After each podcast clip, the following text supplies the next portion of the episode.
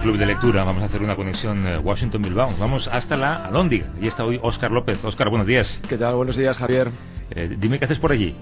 Pues estoy disfrutando de la sexta edición del Festival Internacional de las Letras, Gutunzuria, que oye, que es una maravilla por varios motivos. De entrada, por el elenco de, de autores que están aquí en este festival como Margaret Atwood, como John Banville, como Alberto Mangel, como Héctor Abad. Luego también porque todos estos encuentros se celebran en este edificio, en la Lóndiga, que es, una, que es una auténtica maravilla también. Y después porque tú ya sabes que en Bilbao se come muy bien. Por lo tanto, no se puede pedir más. ¿Y en qué consiste la, la Gutunsuría? Pues este es un encuentro internacional donde los, los lectores pueden disfrutar de las charlas que, que, establecen con autores de primerísima línea a lo largo de dos semanas. Y, y eso es importante porque antes solo duraba una pero entonces, ¿qué, ¿qué, ocurría? Que las sesiones, pues a veces coincidían y no podías asistir a todas. Ahora lo han organizado de manera que de jueves a domingo y durante dos semanas tú tienes la opción de poder asistir a esos encuentros con los autores. Básicamente se habla de libros, pero también hay cine, también hay música, es decir, es un, es un encuentro muy completo. Yo no he ido nunca, pero me apunto a la del año que viene, por eso es la comida que además. Eh, eh, entiendo que cada año hay, hay, un, hay un leitmotiv en la edición, sí, ¿no? Sí, en, en, esta ocasión lleva el título de Fábulas del lector-escritor. Es un título que además yo creo que es perfecto para entender muy bien eh, por qué esos escritores invitados hicieron el tránsito de leer a escribir. Eso es algo que además eh, suelen comentar ellos aquí. Por ejemplo, en la rueda de prensa Héctor Abad comentó que a él le vino precisamente de las historias que le contaban sus hermanas y sus padres, ¿no? Un poco como el tema de la tradición oral, que siempre ha estado muy presente en el mundo de, de la literatura, bueno, pues de todo eso también eh, hablan, pero evidentemente hablan también de muchísimas cosas, hablan también de los libros que han escrito, de temas muy diversos. La Gutunsuría comenzó hace un par de días. Eh, ¿Qué nos puedes contar de lo que ha ocurrido en estas 48 horas? Mira, eh, al margen de la rueda de prensa inicial, luego la, el primer encuentro fue con Margaret Atwood, que tuvo una charla estupenda con nuestra compañera Montserrat Domínguez. Ahí se habló de feminismo, de ciencia ficción, se habló de lecturas infantiles, de la situación económica actual, porque la verdad es que Margaret Atwood es una mujer muy inteligente, que además eh, habla de muchísimas cosas y lo explica muy bien. Y luego una cosa muy curiosa es que también, como ella proviene de una familia de, neur de neurocientíficos, habló de neurociencia, ¿no? Y eso, por ejemplo, ejemplo, planteando cuáles son los procesos cerebrales que se pueden llegar a establecer, fíjate tú, entre la lectura y entre la escritura. Y esto es lo que ella misma se preguntaba. Así que, ¿cuáles son, por ejemplo, las plataformas neurológicas que eh, están involucradas en la lectura y en la escritura? Y fue una sorpresa, pero se descubrió que escribir y, escri y leer es algo que está en dos lugares distintos del, del, del cerebro, ¿no? Y habría que ver un poco cómo entran en conexión. Yo, yo me estaba, los, sí, sí, yo digo que yo me estaba planteando ahora que a lo mejor con esos, creo que son 100 millones de, do de dólares, ¿no? Que Obama sí. quiere invertir en el estudio del cerebro, a lo mejor, bueno, pues estas dudas que tiene Margaret Atwood podrían quedar resueltas. Eh, y además fomentan la lectura. Eh, nos contabas lo que ha ocurrido en los dos primeros días, quedan más de 10. Eh, ¿qué, ¿qué, nos espera? Bueno, pues bueno, ayer también hay que recordar que nuestro invitado de hoy, al que ahora conoceremos, también tuvo una estupenda charla con, con Javier Rodríguez Marcos. Héctor Abar Faciolince hoy tiene que hablar también con los, con los lectores que vengan aquí al edificio de la Lóndiga. Va a estar John Banville, va a estar Arcaiz Cano, luego va a estar Lobo Antunes, que será quien cerrará estas jornadas. Yo creo que lo que deberían hacer nuestros oyentes es directamente entrar en la web y ver todas las sesiones que hay y así poder escoger porque es difícil destacar alguna porque todas son realmente interesantes.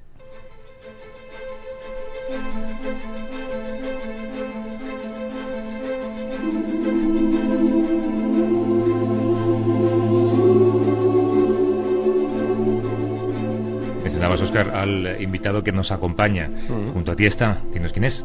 Pues es Alberto Mangel, es un escritor y estudioso de la, de la literatura, de aquellos que sientan cátedra, ¿eh? de cuando habla de, de, libros se queda todo el mundo con la boca abierta porque es de aquellas personas que tiene la capacidad, y no es fácil, de divulgar lo que es el placer de la lectura. Y está con nosotros aquí porque es uno de los ponentes y porque también no hace mucho publicaba un estupendo libro que es El sueño del rey rojo.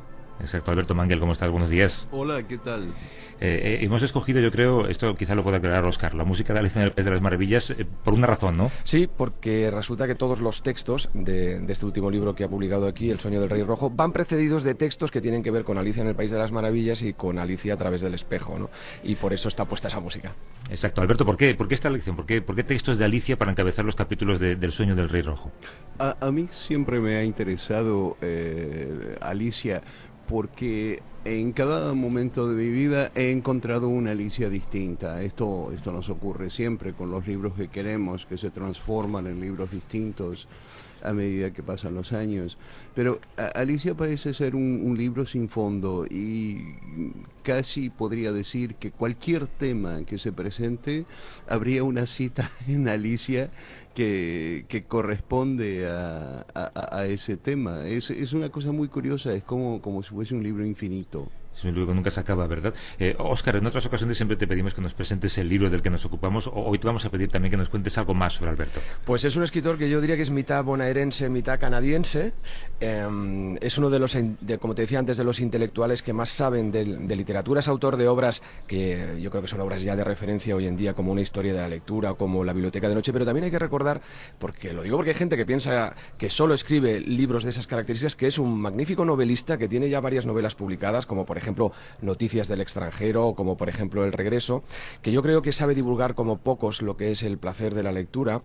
Creo que sigue sin tener móvil, no lo sé, Alberto. No, no, no, sigue sin tener móvil, pero sin embargo, Javier tiene una biblioteca, que yo digo que es una biblioteca móvil, porque ha ido viajando con él a lo largo de su vida a diferentes sitios donde ha vivido, una biblioteca de más de, cógete, 30.000 ejemplares que tiene en un granero que restauró en un pequeño pueblo de Francia, ¿verdad? Sí, hace falta espacio, sí. Exactamente, sí, sí. toda biblioteca siempre excede el espacio que les damos porque merece siempre más espacio, ¿no? Tendría que haber más para que para que cupieran más libros. Es que los eh, libros se multiplican de noche. Tú sabes cuando cuando yo me voy a, acostar, me levanto a la mañana y hay más libros de los que había dejado. Yo creo creo que Esto también sale en la lista de Pedro de Maravillas. ¿eh? sí, es verdad.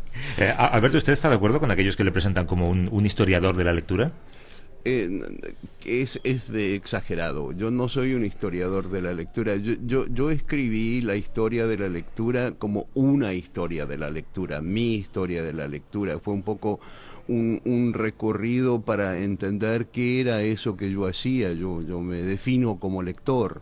Entonces, en cierto momento eh, decidí preguntarme, bueno, pero ¿qué es esto que, que hago desde un punto de vista histórico, social, eh, fisiológico también, el comentario de Atwood acerca de eh, poder eh, hacer el mapa en el cerebro de lo que sucede cuando, cuando leemos es interesantísimo porque ella hacía la diferencia entre las zonas del cerebro en las cuales las neuronas se agrupan para construir caminos que nos permiten acceder a la lectura o a la escritura, son caminos diversos, pero también son diversos en eh, distintas situaciones de lectura. Leer, por ejemplo, mayúsculas y leer minúsculas, leer manuscrito, leer un idioma que no conocemos, eh, leer palabras inventadas, todo eso ocurre en distintas zonas del cerebro.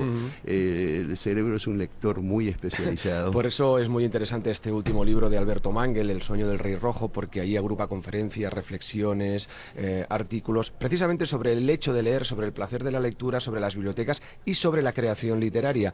Y yo siempre me he imaginado que Alberto Mangel, cuando entra en casa de alguna persona amiga o desconocida, debe ir directamente a la biblioteca y esa biblioteca nos define, ¿cree usted? Es cierto, yo, yo creo que nuestras bibliotecas son nuestras autobiografías. A, mí se me ha ocurrido que sería divertido entrar en la casa de alguien que no conocemos y, tratar de hacer su retrato a través de los libros que tiene o que no tiene, porque también... algunos quedarían muy mal así. Eso es verdad. Eh, nos hablaba, nos hablaba Oscar antes de, que en estas jornadas de la Gutunsuría se plantea cuándo los autores dan el paso de ser lectores a convertirse en, escritores. En su caso, ¿cómo fue, Alberto? Bueno, eh, yo creo que como, como todo, todo lector adolescente, hay, hay un momento en donde uno se deja tentar por eh, e, el otro lado de la página, decir, bueno, eh, estuve leyendo cosas que me gustan, a ver si yo puedo poner mi experiencia en palabras yo mismo. Y claro, uno lo intenta y se da cuenta muy rápidamente eh, que lo que uno escribe no, no merece ser puesto al lado de los libros que nos gustan. Entonces, durante muchos años abandoné esa, esa escritura que empecé en la adolescencia y fue solo después y casi como una, una consecuencia, yo diría, del hecho de ser lector que empecé a escribir, porque mi primer libro, mi primer libro verdadero fue una colaboración con, con Gianni Guadalupe, un editor italiano amigo mío, el diccionario de lugares imaginarios. E, esta, esta guía de lugares imaginarios es el resultado de la lectura. Éramos jóvenes y eh, decidimos a leer unas dos mil, tres mil novelas para contar esos lugares, eh, lugares inventados en, en, la ficción, lugares de Julio Verne, de Tolkien y de muchos menos conocidos. Siguiendo con ese leitmotiv del tránsito de ser lector a escritor, ¿se puede llegar a ser escritor sin pasar por la fase de lector. Lo digo porque en las nuevas generaciones de escritores ya se da el caso de jóvenes autores que, hombre, que sí que han leído, pero que sobre todo han visto mucho cine y mucha televisión. Eh, por supuesto que se puede, porque se puede hacer todo, pero es muchísimo más difícil. Eh, eh, la imagen no es la palabra, esta es una, una, discusión antiquísima de cómo contar las imágenes, que es una pregunta que se refiere realmente a cómo contar el mundo, cómo contar lo que vemos. Y todo eso pasa por la palabra y es un proceso muy distinto del proceso de, de retratar en imágenes lo que vemos. Eh, yo creo que un escritor que se propone escribir sin haber leído pasa momentos muy difíciles porque hay todo un aprendizaje eh, que hay que hacer sin los, los elementos de la experiencia de las generaciones que nos han precedido. Eh, cuando uno se pone a leer se da cuenta de que mm, la mayor parte de las cosas ya han, ya han sido probadas y, y uno puede aprender muchísimo de los libros que nos gustan, porque si un libro nos gusta,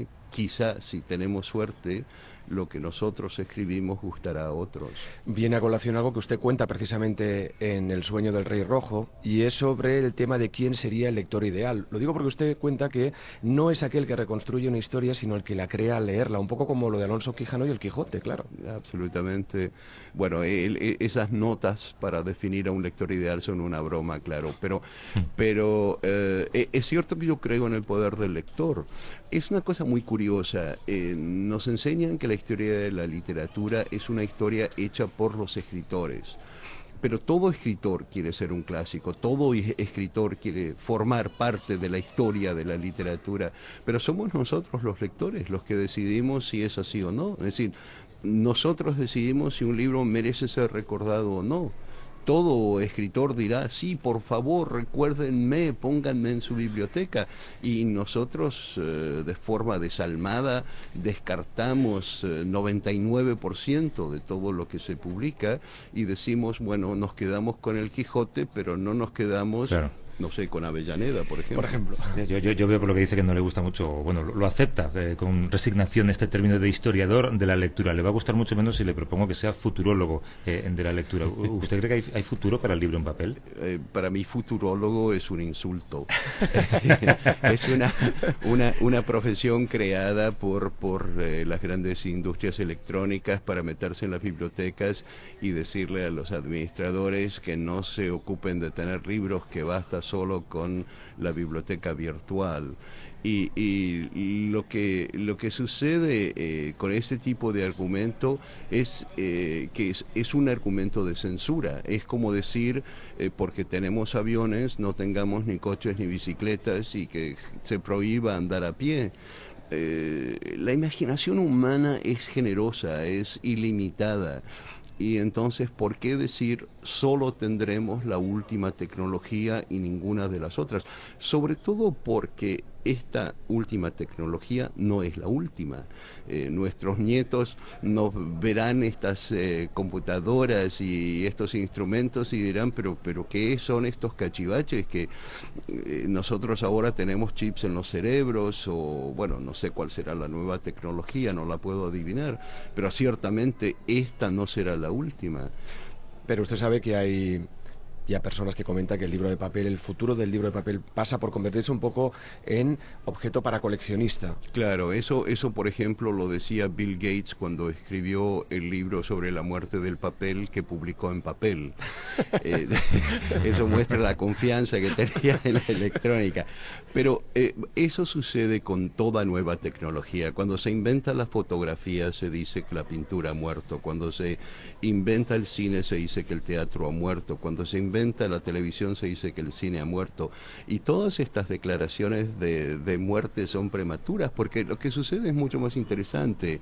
La nueva tecnología toma elementos de la tecnología precedente, toma el vocabulario, por ejemplo, de la tecnología precedente y eh, eh, las renueva. Y, la tecnología precedente se alimenta de la nueva tecnología y se transforma. Por ejemplo, eh, el, el, cine se ha alimentado de televisión, eh, la, el libro impreso eh, ha aprovechado elementos de la tecnología electrónica y la tecnología electrónica se presenta como un libro, un poco como cuando Gutenberg inventando la imprenta quería imitar el manuscrito, porque la gente decía, yo no quiero esta nueva cosa, yo quiero, yo que estoy acostumbrado al manuscrito, entonces inventa una forma de imprimir los libros que se parecen a manuscritos y nosotros ahora tenemos estas computadoras con encuadernación de cuero, con, la impresión que damos vuelta a la página. que, parece que estás leyendo un libro, pero no estás leyendo un libro, ¿no? Eh, déjeme que le haga una última cuestión. Usted ha, comentado que en, su biblioteca ideal no estarían ni los libros prohibidos ni los libros recomendados. Eh, le pregunto entonces, ¿para qué sirve un crítico como Oscar? Ah, bueno, pobre Oscar. Lo está usted quitando el trabajo. lo vamos a dejar sin, sin trabajo. Eh, un crítico sirve para eh, guiar al lector en una cierta dirección. A, mí la crítica que me interesa es la que me propone un punto de vista, la que me dice, si te ha ocurrido leer tal libro de esta manera. Eh, el, crítico que me resume el libro y que le pone un, número diciendo vale 5 sobre 10 o lo que sea no me interesa. Pero el comentario inteligente sí, como el comentario inteligente de, cualquier lector amigo. ¿Y le interesan los canons? Los canons sí me, interesan porque son una guía, ¿no? Eh, cómo meterse si yo quiero, por ejemplo, leer filosofía griega, por dónde empiezo si yo no tengo algún tipo de canon que me diga, bueno, conviene leer a Platón, Aristóteles y demás. Eh, pero los cánones no son dogma, esa, esa es la diferencia. Eh, todo dogma limita, porque todo dogma da respuestas que quieren ser definitivas, que no dejan lugar a las preguntas. En cambio, el canon propone ciertos títulos a, ver si, si te interesan estos. Y cada lector elige en ese canon lo que le gusta del canon de lo que llamamos clásicos. Eh, Tolstoy decía que Shakespeare no valía nada, Nabokov decía que, que Henry James no sabía escribir. Quiero decir que están todas esas opiniones. Pues Alberto Manguel, le agradezco mucho esta conversación pausada. Historiador de la lectura, autor de El sueño del rey rojo, se encuentra en Bilbao junto al, al crítico que mejor guía en este país, que mejor guía para una lectura, Óscar López. Gracias, Alberto. Un abrazo. Gracias.